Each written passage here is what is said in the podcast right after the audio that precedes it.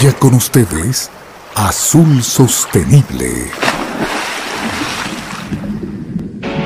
Un espacio de diálogo sobre la importancia del océano para Ecuador, relacionado a la conservación y el uso sostenible de sus recursos. Bienvenidos.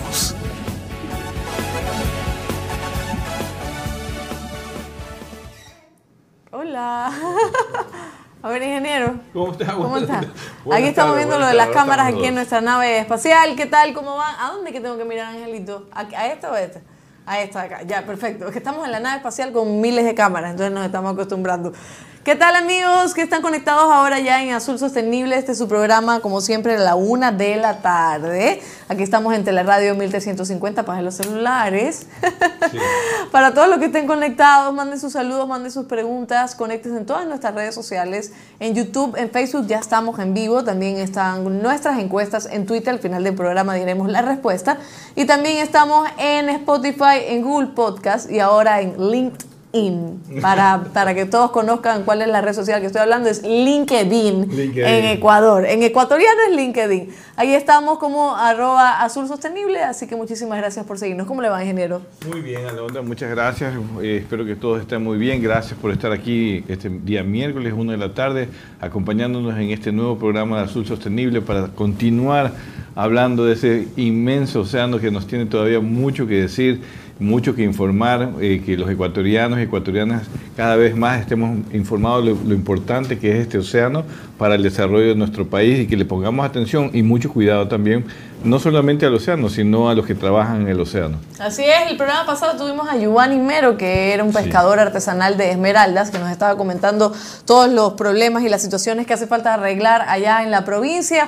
Y, y hoy hablaba con, con, con el INGE para ver si los candidatos también aceptan la invitación de venir al programa y hablar sobre la pesca, porque hay mucho que hacer. Ya, bueno, ya cursamos la invitación a los dos candidatos. Bueno, no sabemos si son dos o tres a la final, porque todavía estamos no. con... No, lamentablemente, yo por lo menos pienso que son dos, pero todo caso se les cursó la invitación para que puedan estar aquí y conversarnos de sus políticas, de sus acciones, de sus intenciones sobre este, este importante, esta importante área del Ecuador, no solo las 200 millas, más allá de las 200 millas, estamos hablando de algo inmenso que el Ecuador tiene que prestarle atención y que cada programa tratamos de informar justamente lo que está pasando en el mundo y que Ecuador no se puede quedar, quedar atrás. Así es, y vamos con nuestro primer segmento, Noticias desde el mar.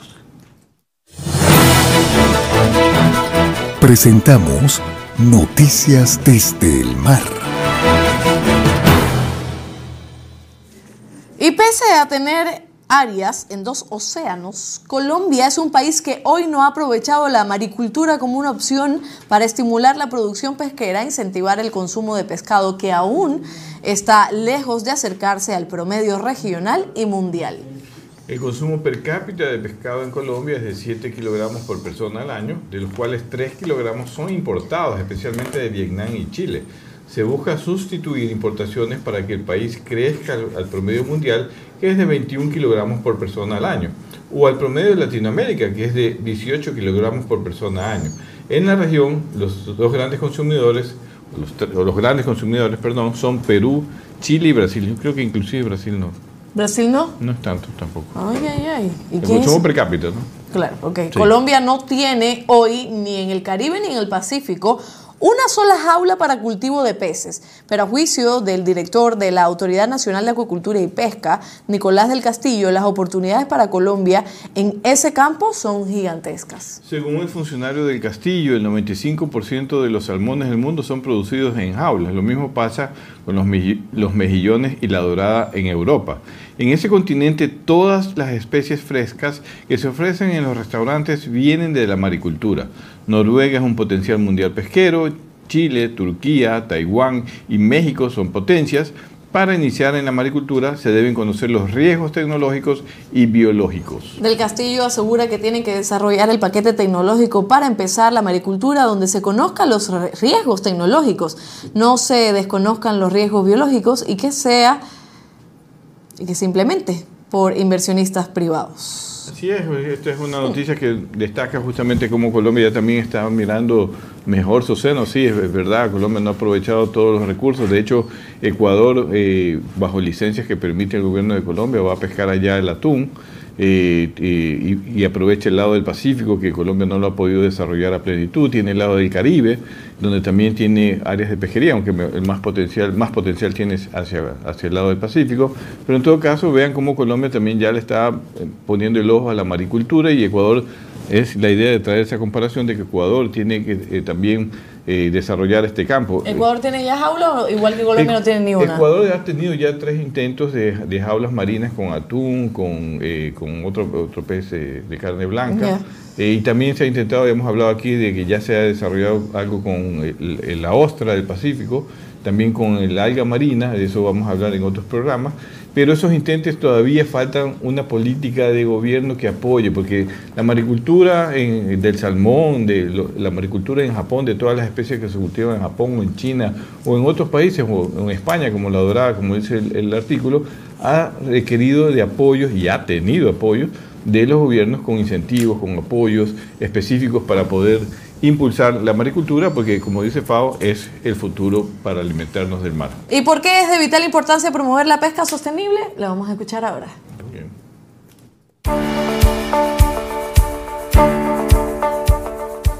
La FAO ha emitido recientemente la primera declaración a favor de la pesca y ecocultura sostenible.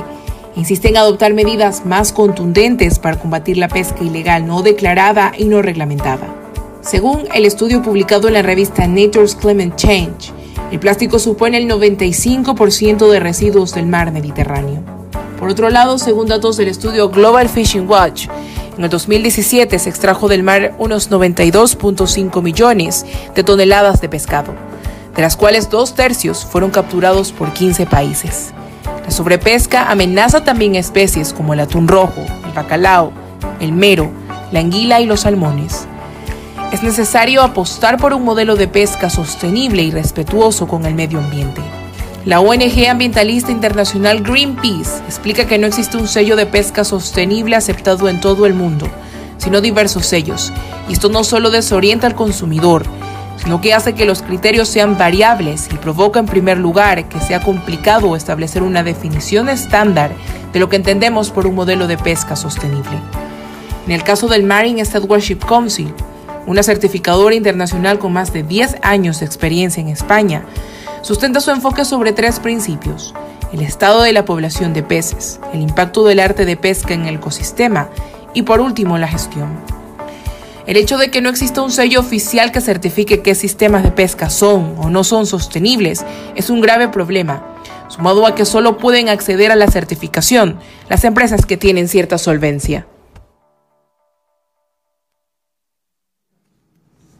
Sí, siempre recordar que, la pesca sostenible es muy importante por varios factores, conservar el medio ambiente marino en lo, mejor posible, seguir alimentándonos de, esos productos que son tan importantes para la nutrición de todos nosotros, así que este es un artículo que nos recuerda justamente por qué es tan importante.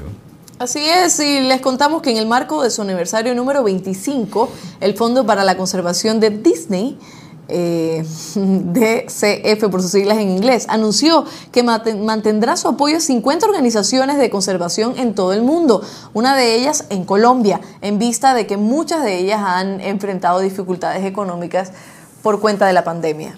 El Fondo para la Conservación de Disney, a través del programa de subsidios para la conservación Spirit Action apoyará a las, organizaciones con el fin de promover la protección de más de 100 especies animales y vegetales. En Colombia fue seleccionado el proyecto Titi en busca de la, en busca de la protección de un, mono a través de la expansión del hábitat forestal y la reducción de comercio ilegal de animales y entre otras especies. El, Titi, eso es un monito, sí. Oiga, Disney, estamos hablando de Disney Australia. Asumo, no, porque no, no pensemos en Mickey Mouse ni nada de eso. No, no, pero la, importancia de cómo hay fondos para todos estos temas de conservación. El, el, fondo también apoyará este año al Sea Turtle Conservancy, que ayuda a la recuperación de la población de tortugas verdes en Tortuguero, Costa Rica. The Manta Trust, que es un tema que vamos a hablar, para impulsar la conservación de la población de mantarrayas en México, un tema que ya vimos en el, en el programa Trees, Water and People, que en asociaciones eh, con seis comunidades indígenas fomenta la protección de más de 2.000 hectáreas de bosques y la reforestación de tierras de cultivo con 30.000 árboles nativos en Guatemala. Y el World Power Trust USA, que pretende garantizar la supervivencia del guacamayo de barba azul en Bolivia. Qué lindo esto, que se ayude, ¿verdad? Sí, no, mira, eh, Disney está también apoyando proyectos de conservación marina, conservación de especies a nivel, eh, también terrestres, así que vemos cómo todo este apoyo internacional se da y justamente a uno de los proyectos de los que vamos a hablar el día de hoy, con quien vamos a conversar es el director justamente de, de Manta Trust, que es un proyecto que ya está también operando aquí en Ecuador, no solo en México, y bueno, destacar esta importancia de, los apoyos internacionales para fondear estas actividades de conservación marina.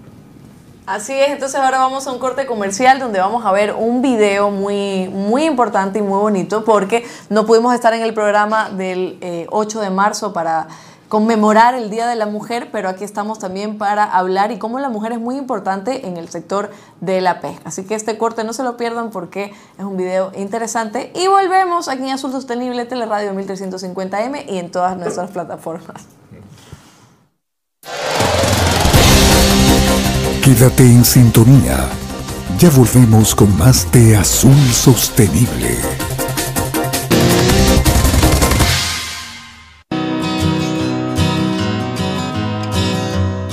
Mi nombre es eh, Nancy Jaramillo, eh, soy capitana de pesca, eh, la primera mujer capitana de pesca de Argentina. Me recibí en el 2017, ejerzo como capitán hace, del 2013. Bueno, aquí estamos en el buque. Este es mi lugar de trabajo. Esta es la parte de copa. Acá con este guinche manejamos todo lo que es la parte de, de master, el remolque para virar y largar las redes al agua. Mi carrera comenzó hace ya 24 años.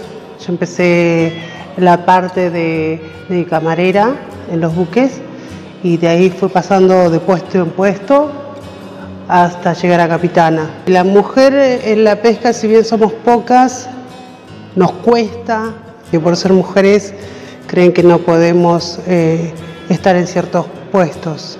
Tuve que vencer una barrera porque el, capitán sostenía que no, no podía haber una mujer encubierta hasta que le pedí la oportunidad volví otra vez a buscarme un lugar ahí, eh, entre mis pares, digamos, que me tomen como un par, más allá de que sea mujer.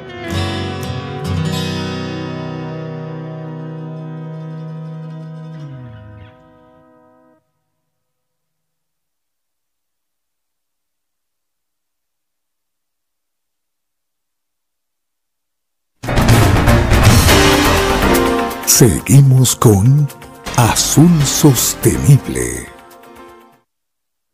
Seguimos en Azul Sostenible, un video muy interesante y me quedo con la última frase, eh, que me tome como un par, aunque, como un par, aunque sea mujer. Y eso creo que es muy importante resaltarlo porque a la final siempre se nos tiene ciertas consideraciones porque somos mujeres y lo que pretendemos nosotras en el mundo es decir que sí, somos iguales, no, no porque no pueda abrir una, un tarro o porque pueda hacer una fuerza, no es que sea minimizada o subestimada. O sea, que lo tome como un par porque somos preparadas, porque estamos conscientes de nuestras capacidades. Así que, y muy lindo ver a todas las mujeres también que se conectan y que están con nosotros en Azul Sostenible y que participan de la pesca diaria, ¿verdad? Y, especialmente en este campo, hay que reconocer en el campo ya de la pesca, de, la, de la captura, es un campo que ha sido siempre machista, ¿no? dominado por el 99.9%. Ella es la primera capitana aquí en Latinoamérica.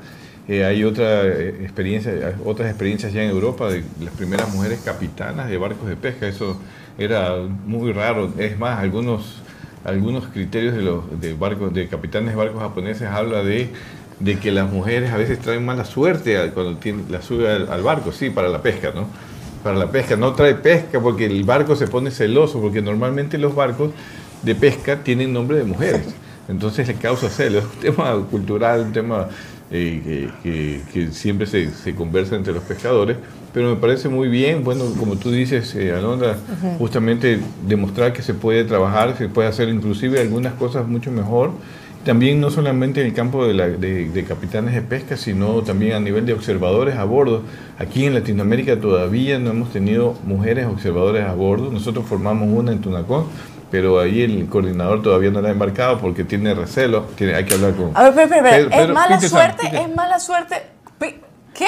Peter San, Peter San. Ay, no, no, no, ya, ya me dio ahí, pero aquí me dio. Oye, pero, pero un momentito, ¿es mala suerte? Dicen que es mala suerte tener una mujer en la embarcación. Exacto, porque causa celo al barco, porque el, nombre, el barco tiene nombres de mujer por lo general. Ah, porque, ah, no, ya, ya entendí. O sea, son estas leyendas, nada, porque causa celo al barco. Ok, digamos que está linda la historia, pero no, se acabó, se acabó. Nosotras también, póngale nombre de, de, de hombre, y bien o de animalito, o lo que sea. De ciudades, o lo que Y las mujeres también tenemos derecho a estar ahí. Voy a hablar con, ¿cómo se llama? Peter, San, ¿no? Peter San, sí. ¿Qué, qué sucede, Peter? Ya voy a hablar con él, porque si no, si no, así no se puede, la verdad. tenemos algunos saludos antes de darle la bienvenida a nuestro entrevistado, Livington, nuestro corresponsal en todas partes del Ecuador.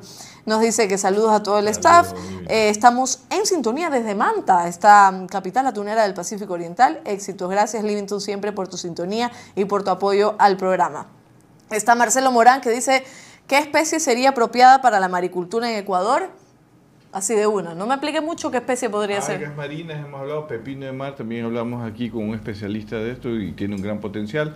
Y también la ostra del Pacífico, ¿no? Así es, así. La maricultura es algo que debería venir en Ecuador y debería implementarse, así como el ingeniero debería ser ya de una vez por todas el paté de atún, Marcelo, ya lo sabes. Esta es la campaña que nosotros lo dice queremos. Mi hermano sí, yo, yo, estoy segura que lo dice. Felicitaciones, dice Alfonso Miranda, las capitanas de pesca que demuestran que la mujer puede con todo lo que se propone. Muy bien, Alfonso. Desde Perú nos está escribiendo nuestro amigo Alfonso. Y sector pesquero ese, saludos cordiales. Así que saludos a todos los que están conectados en Twitter y en Facebook. Ahora sí le vamos a dar la bienvenida a Joshua Stewart eh, él es director asociado de Manta Trust, ecologista de conservación cuantitativa. Actualmente es investigador postdoctoral en el programa de salud e historia de vida de cetáceos de la NOAA, director de la institución Scripps de Oceanía, de Oceanografía en San Diego y especializado en grandes vertebrados marinos. ¿Y cuál es nuestro tema hoy?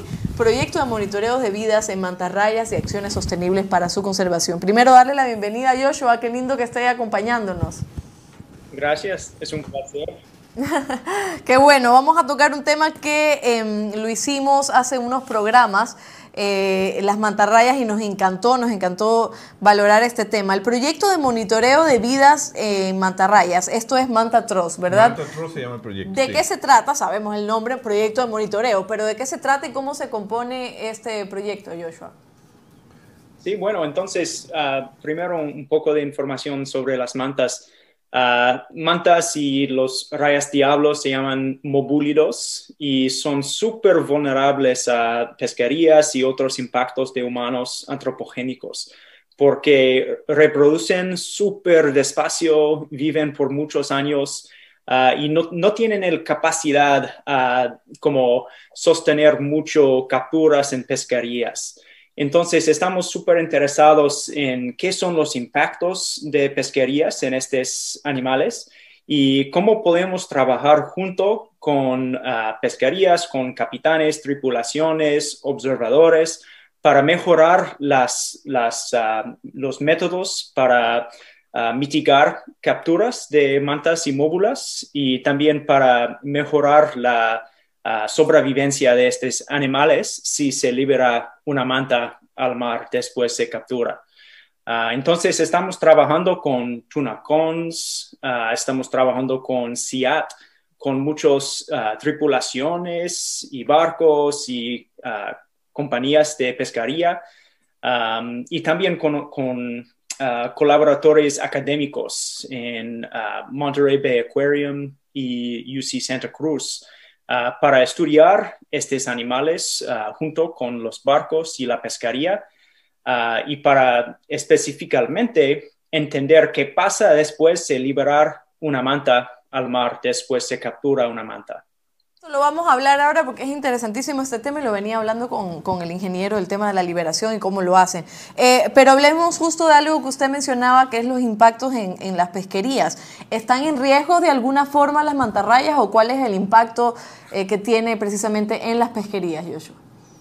Sí, claro, depende. Hay, hay pesquerías directos que existen donde se está ah, tratando específicamente a capturar una manta. Ah, y estos pasan en las pesquerías artesanales ah, primarias y estos son, tienen el impacto directo, matan las matas.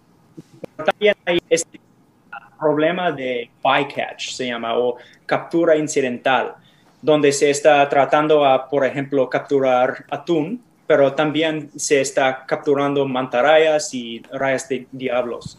Ah, y este pasa porque las mantarrayas existen en las mismas ah, áreas o zonas, están comiendo uh, zooplancton similares a algunas de estas especies de pesca que están buscando las pesquerías. Entonces, si se captura atún en una red de cerca, pasa súper común que se captura al mismo tiempo las mantas y las rayas diablos. Y en algunas ah, artes de pesca, como los gillnets, probablemente si se libera la manta, probablemente va a morir porque está enredado en el, red, el gillnet, para horas o días y probablemente no tiene una gran probabilidad de sobrevivencia. Pero en los redes a se puede tal vez captura una manta o una raya diablo, un moguliro, y si está viviendo, se puede liberarlo al mar y hay una posibilidad que puede sobrevivir.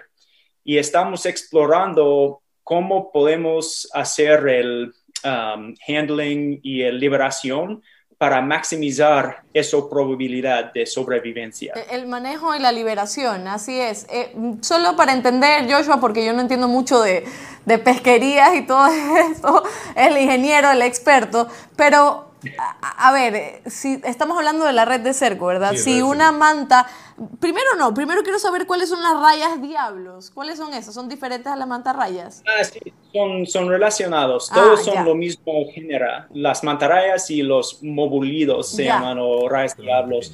Son como pequeñas mantas. Son súper similares a las mantas. Perfecto. Entonces, si una de ellas queda atrapada en esta red de cerco, hay eh, mucha probabilidad, una alta probabilidad de que mueran. ¿Eso es lo que entendí? Ah, la cosa es que ya no sabemos. Hay poco, poco información sobre la sobrevivencia. Pensamos al base que hay más alta probabilidad de sobrevivencia en los redes acerco que en los redes de Gillnet. No sé cómo se llaman. red de Maya. Red de Maya. Sí, claro porque um, no es como el, lo mismo impacto directo uh, como en su cuerpo, como un, un gillnet. Entonces pensamos que al base probablemente hay una mejor probabilidad de sobrevivencia, pero no tenemos mucha información. Y estas informaciones y estos trabajos y estudios que están haciendo, lo están haciendo también con Tunacons, lo, lo escuché. Eh, ¿Cómo es que trabajan así entre, entre industrias, entre empresas? ¿Cómo es que trabajan y qué es lo que pretenden lograr o llegar a un futuro? Sí, claro. Entonces, ah, el primero es que queremos entender qué es la probabilidad de esta sobrevivencia. Entonces, estamos trabajando con los observadores de Tunacons y las tripulaciones hay algunas ah, maneras de manejo que son, no se puede implementarlos. Por ejemplo, no se puede poner como un, ah, un gancho en, en, los branquios, no se puede cortar huecos en sus aletas para liberarlos. Pero los animales son súper grandes, pueden ser como dos toneladas. Entonces es difícil para moverlos en el muro y también para liberarlos al mar. Entonces, las tripulaciones son um, inventando y buscando maneras y, um, y, métodos para moverlos con menos impacto y para liberarlos con el mínimo impacto en, sus cuerpos uh, para um, ayudarlos a sobrevivir. Entonces, estamos trabajando con esas tripulaciones y con los observadores para poner ah, marcas satelitales en las mantarrayas que están capturadas. Y cuando están liberados, podemos determinar si viven o si se morían. Ah, después de liberación. Y estamos explorando cuáles manejos y cuáles um, métodos de liberación están asociados con las mejores probabilidades de sobrevivencia. Y el plan es trabajar con estas pescarías para identificar los um, mejores uh, prácticos a bordo para implementarlos en toda la pescaría, para mejorar la probabilidad de sobrevivencia para estos animales y para disminuir el impacto de la cultura incidental. Joshua, lo, lo, interrumpo un momentito porque vamos a un dato curioso, porque todo es curioso aquí, la entrevista también, o sea, la mantarraya puede pesar dos toneladas. Dos toneladas. Dos toneladas. Entonces, ¿cómo trabajan, cómo la devuelven al mar y cómo a regenerar estos mecanismos de liberación? Vamos a un dato curioso y enseguida volvemos con usted. Quédate en sintonía. Ya volvemos con más de Azul Sostenible.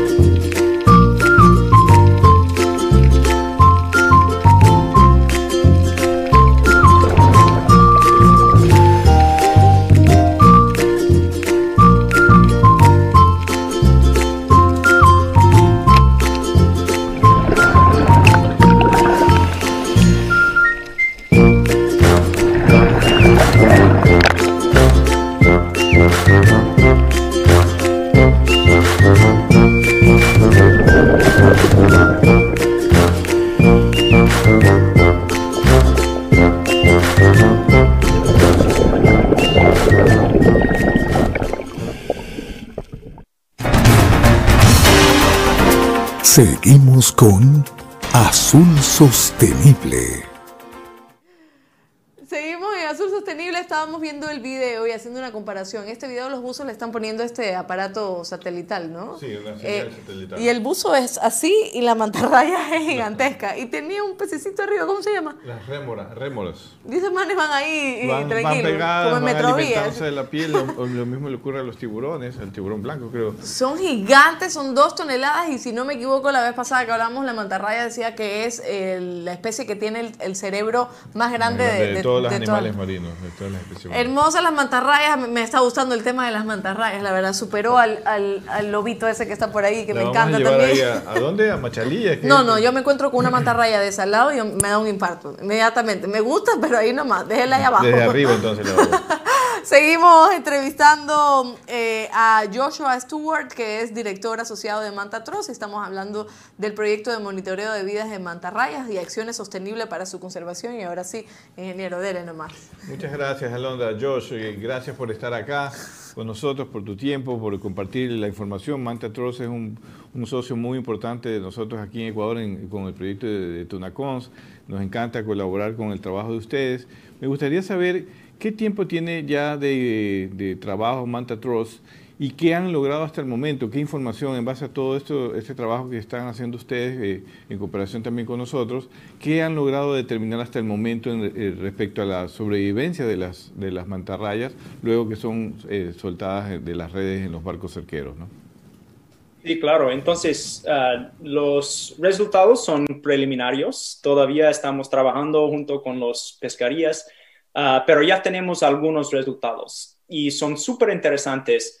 Ah, ya con los ah, prácticos que están implementados, como usar camillas para mover las mantarrayas, redes de cargo y también solo con liberación manual, manualmente, por mano del, la tripulación, parece que algunas especies tienen súper alta sobrevivencia. Entonces hay una especie de raya diablo que ah, casi cada una sobrevivió después de liberación. No importa como la manera de camilla o cargo, red de cargo o qué.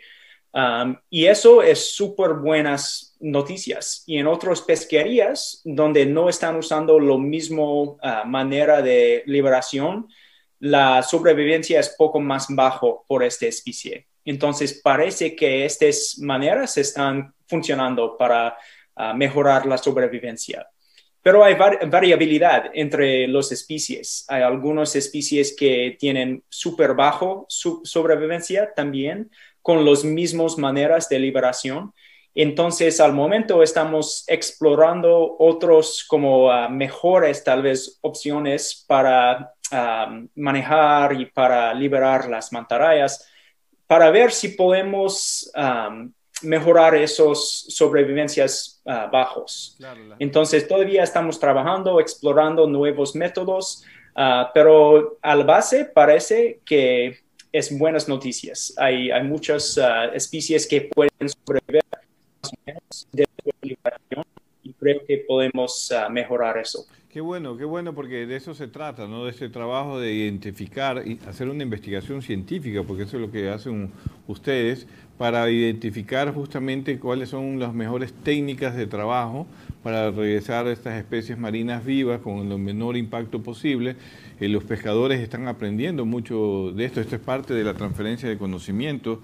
Eh, mientras, eh, aparte de que se ayuda, pues también se está transfiriendo conocimiento con los observadores de Tunacons, con los tripulantes, para contribuir justamente a, buscar la mejor manera de, de volver a estas especies vulnerables que tenemos que cuidarlos todos justamente de, que regresen vivas, pero además comprobar que continúen vivas, porque esa es, es, la parte fundamental de este proyecto, no marcarlas, ver la sobrevivencia, qué especies son más sensibles, qué especies son menos sensibles al manejo que se le da en estos momentos, cómo mejorar esos, ese tipo de manejos. Y esto es parte de la construcción de la sostenibilidad de, la pesca, ¿no? Yo creo que eso es justamente lo, que, lo que estamos buscando todos. Vamos a ver un video en este momento, Josh, de, de, marcación, justamente lo que estamos hablando para que la gente pueda comprender este trabajo y seguir conversando contigo. Quédate en sintonía. Ya volvemos con más de Azul Sostenible.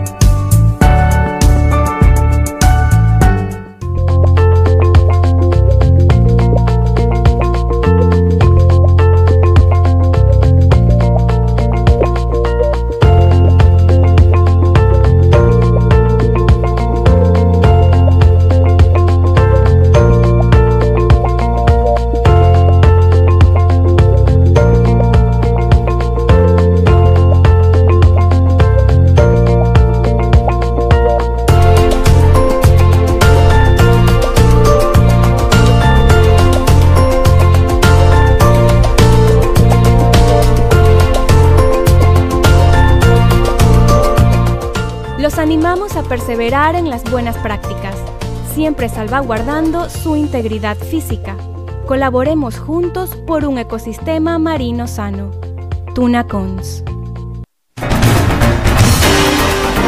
Seguimos con Azul Sostenible. Ahí estábamos viendo eh, las prácticas a bordo que también realiza Tuna, Tunabons, iba a decir, Tunacons a bordo, Tunabons, Tunacons para eh, liberar a las, a las rayas, porque esto no es una raya, no es una manta raya, esta es chiquita y aún así pesa cantidad, ¿no? Pesa, mira el esfuerzo de todas maneras que tú ves de los pescadores para levantarla. Y, y, es pequeña realmente en comparación a, a las mantarrayas grandes que, que nos indicaba Josh. Joshua, yo quiero preguntarle porque si a nosotros nos duele hacernos un piercing en la oreja, esto, esta mm, instalación del dispositivo no les duele a ellas, no es como muy invasiva, eh, así es como debe hacerse. Es un poquito invasivo, pero viste en el previo video de nuestro trabajo de campo que la reacción de la manta es, es mínimo. Entonces, es, no es súper invasivo, es poquito a poquito. Y ahora otra pregunta que, que, también tengo, porque es fascinante este mundo. ¿Por qué podría, sí, ya vemos que pesa cantidad, pero hay otras especies que no mueren si es que se quedan enredadas en, en estas redes, pero ¿por qué la mantarraya es demasiado sensible y por eso es que podría morir si es que está capturada de esta forma? Ah, depende, yo creo que hay muchas especies que son ah, sensibles a este tipo de impacto, pero hay variación entre las especies de mantarrayas y móbulas. Entonces hay las especies que son súper robustos, ¿no? que no se mueren ah, nunca. Y hay los otros que parecen que son mucho más sensibles y Ah, se mueren mucho. Entonces parece que tal vez hay diferencias entre los especies, tal vez están más estresados con captura o menos estresados. Y, si no estamos seguros, seguro, pero uh, sí parece que hay diferencias. Josh, y, aparte de ese trabajo que están haciendo aquí en Ecuador, ¿en, ¿en qué otros lados también otros países están contribuyendo a este tipo de trabajos para poder tener una, un análisis más amplio aquí en el Pacífico Oriental. ¿Están trabajando con otros grupos o con otros países? Uh, por el momento estamos trabajando con Tunacons y con CIAT y los observadores de CIAT. Entonces, nuestra base es en Ecuador por este trabajo, pero los barcos van más o menos a todo el Pacífico Oriental de Ecuador. Entonces, estamos en ese caso estudiando como un, área geográfico súper grande, pero el base es en Ecuador. Y estamos esperando a seguir a trabajar ah, junto con otras regiones y otros programas de observación, ah, por ejemplo, en México. Pero por el momento es, es puro en Ecuador. Y por eso punto yo quiero decir que se puede ver en los videos que los observadores están trabajando junto con la tripulación para poner las marcas, para liberar las, las mantas, los rayas. Um, y este tipo de colaboración es súper crítico para este proyecto. No es posible hacerlo sin su apoyo y colaboración. Y estamos solicitando más de solo su colaboración en este proyecto. Estamos solicitando sus ideas también de cómo se puede mejorar la, manera de manejo y liberación ah, para mejor su, sobrevivencia. Entonces, algunas ideas de mejores tecnologías, etcétera, ah, están viniendo de los, los pescarías, las tripulaciones, los capitanes y queremos ah, examinar el exitoso de esos técnicos también. Josh, ¿y, cuál es la situación actual de las poblaciones de, de, de mantarraya aquí en el Pacífico Oriental? Eh, hay, una situación de vulnerabilidad muy elevada, de acuerdo a, CITES o a UICN, a todos los trabajos de conservación, de estudios sobre las poblaciones de mantarrayas, ¿están, están en peligro en este momento? Mundial, ah, mundialmente todos los mantarrayas y móbulas rayas diablos son súper vulnerables. a la dirección general de sus poblaciones y ambulancias es bajo. Ah, pero también hay variabilidad entre las regiones. Entonces, por ejemplo, sabemos más de las mantarrayas, las mantarrayas gigantes en el Pacífico Oeste, y en algunas regiones parece que las poblaciones son uh, saludables más o menos, pero sabemos muchos menos de los rayas diablos. Entonces, por el momento no sabemos, pensamos que probablemente son en peligro y vulnerables solo porque no tienen como la ah, velocidad de reproducción para sostener uh, muchas pesquerías, pero no estamos seguros, seguro en esta región del Pacífico Este cómo están los, los poblaciones de raras diablos. Ok. Eh, está congelada, está congelada Londra. me interesa, me gusta mucho el tema, quisiera ver una porque me parecen bonitas y siempre se ha dado esta idea de que son peligrosas y no sé qué por esta información. ¿Se acuerda que le decíamos que estaba mal, mal realmente mm, informado. Sí, comunicado. informado, comunicado, interpretado, tal vez de que la mantarraya mató a, a este señor. ¿Cómo se llamaba? No me acuerdo, el, actor de, te- el- de televisión, Josh, que, que- que lamentablemente falleció por una eh, ¿Qué pinchada era? de, Pero no de- fue por la pinchada de No, mantarraya. es mantarraya, era una raya, creo, pero nos explicó. ¿Tú conoces algo de ese tema, Josh? No, no. Ya, ¿Qué? ya lo voy a buscar, ya lo voy a buscar antes del final del programa, pero fue, es conocido que no, es- no era un actor. ¿Cómo No, se era- llama? Steve Irwin, que era que hacía documentales y con los animales y todo lo demás, y creo que falleció y estuvo involucrado en una raya. Entonces todo el mundo empezó a decir que Son Sí. peligrosos. Una mantarraya. Sí.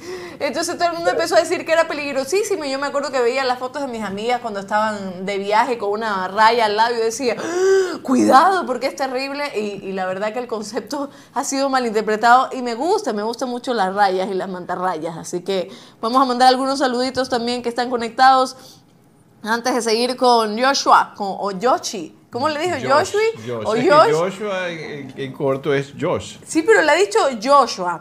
Josh y Yoshi. No, no, Josh. Josh Yoshi es, es en japonés.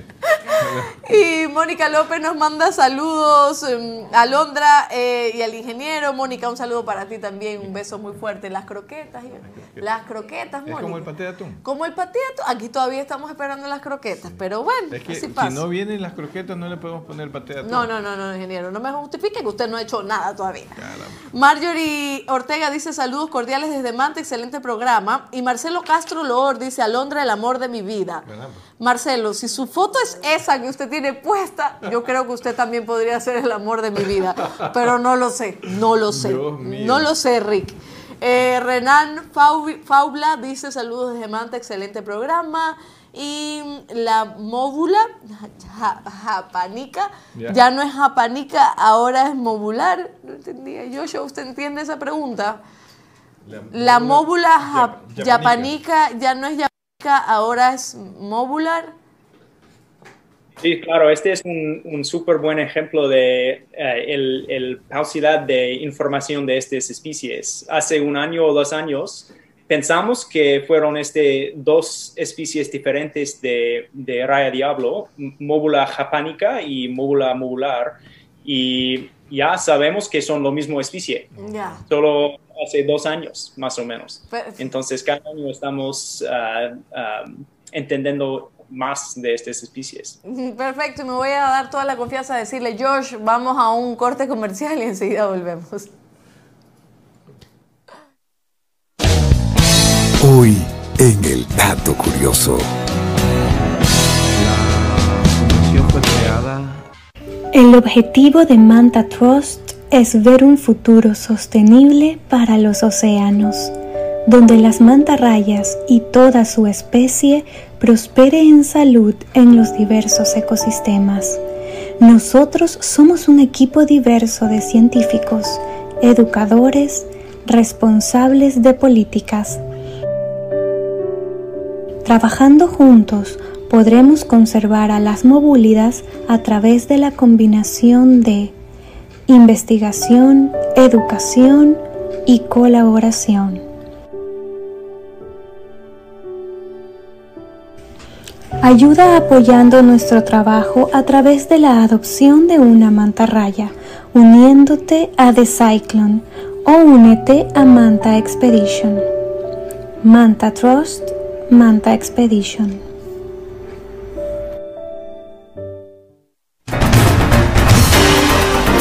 Seguimos con Azul Sostenible. Josh, una pregunta, ¿yo puedo adoptar una mantarraya o cómo es ese tema de la adopción? Sí, claro, puedes venir. Bueno, no, no me lo digas dos veces, Joshua, puedo adoptarla contigo, así. tan rápido? Placer, por favor. Pero, pero, ¿cómo es esto? ¿Cómo es esto de adoptar? O sea, ¿ayudas también a, a toda la fundación, a Manta Trust? ¿Cómo se hace? Sí, sí, se puede ir a nuestro sitio de web y hay opciones para adoptar mantarrayas. Tienen este patrones de ah, manchas, spots, y podemos identificar cada manta y usamos foto- ah, fotos de mantas para estudiarles. Y puedes seleccionar una manta, por ejemplo, y adoptarle y ah, vamos a enviarte información de la manta y qué está pasando, dónde está encontrado, etcétera. Ay, qué lindo. Es interesante, pero yo, o sea que yo, si yo adopto una manta, yo, ustedes me mandan una información de qué está pasando con ella, cómo, si, está creciendo, eh, eh, todos los detalles de, de, vida de una, de, una, de una manta. Sí, claro, claro. Oh, Porque recibimos como fotos de buceos y turistas cuando encuentran una manta, toman una foto y nos envían. Y si es una manta que sabemos que tenemos en nuestro base de datos, podemos informarte si es tu manta. y también puedes llamar la manta. Le puedes poner un nombre. Le puedes poner un nombre. Ya está, ya está, Joshua. Ya me, me tiene por allá en uno de estos días para, para coordinar el nombre en conjunto y adoptar una manta. Sí, muy interesante, muy interesante porque también puede ser educativo. Eh, ustedes veo que hay eh, eh, trabajos de educación con los niños también para enseñarles sobre las mantas. ¿Ustedes también hacen ese trabajo?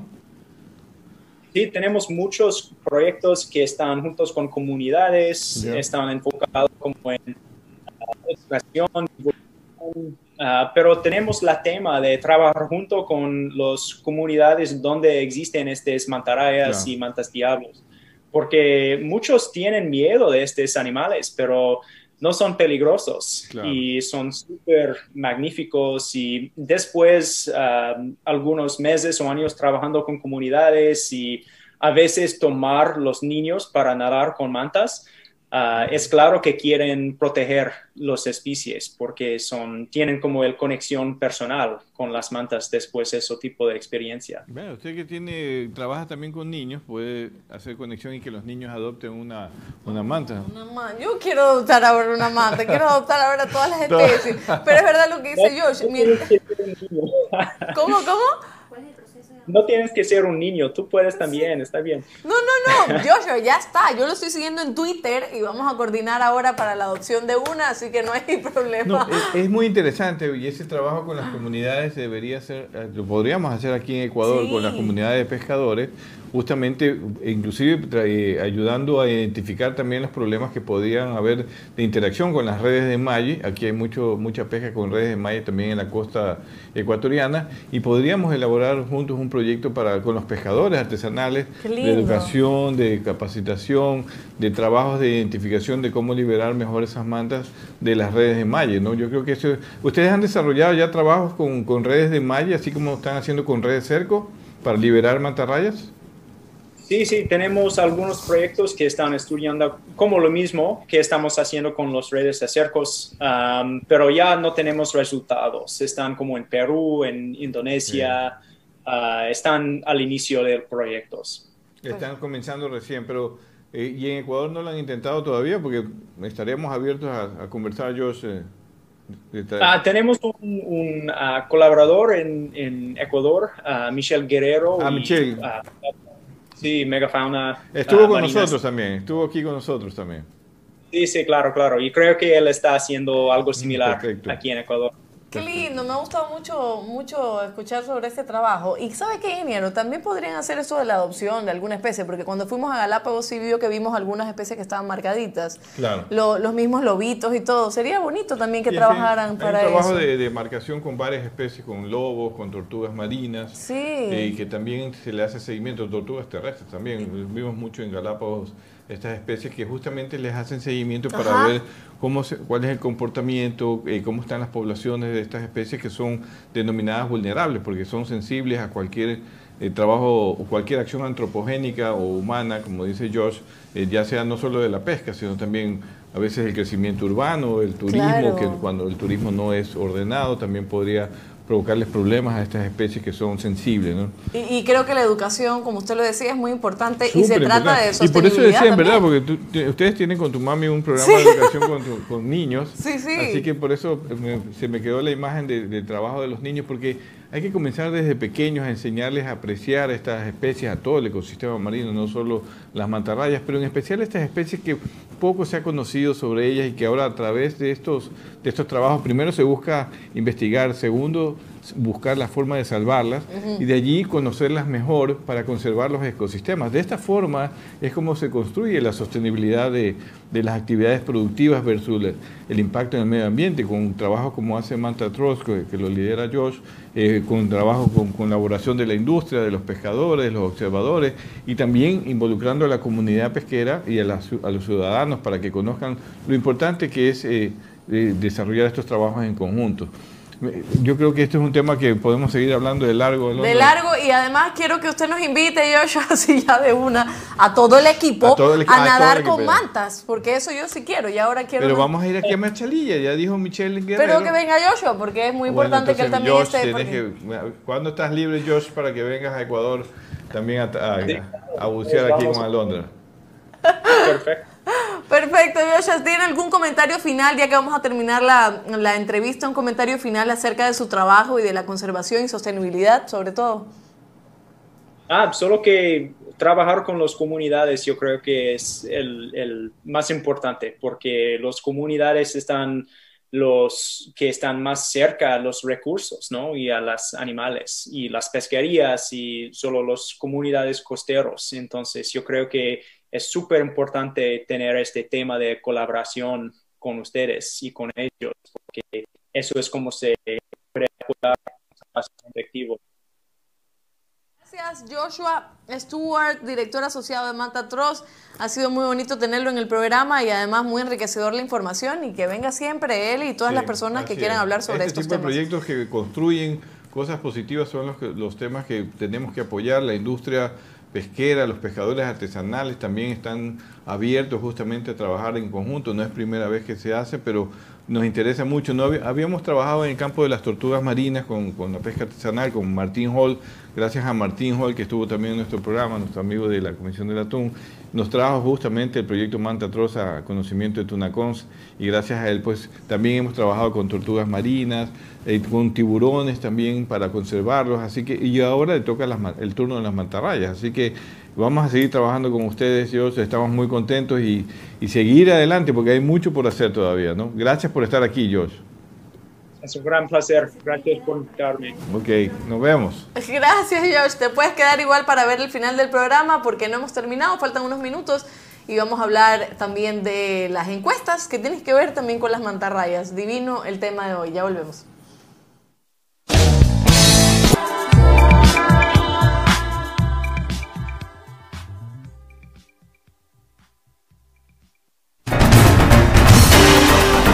Seguimos con Azul Sostenible.